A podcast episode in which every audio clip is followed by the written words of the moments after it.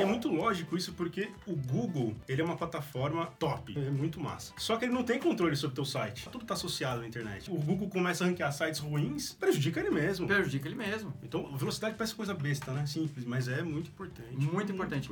Até porque 80% dos usuários acessam via celular. Sim. E uma boa parte, pelo menos 50%, não estão no Wi-Fi. Então, como que você vai ter um site pesado que a pessoa não consegue carregar no 4G e o Google não vai mostrar isso? Não.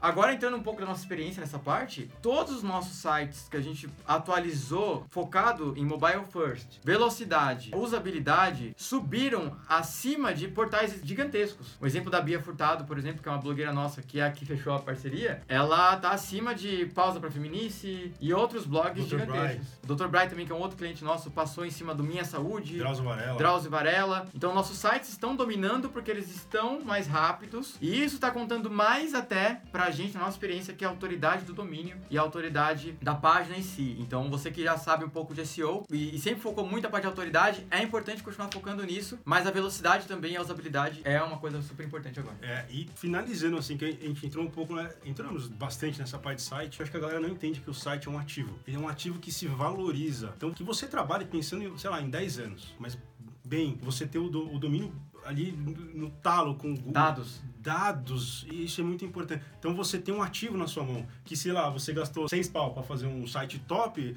provavelmente vai estar valendo mais de 100 mil reais, 200 É. mil reais.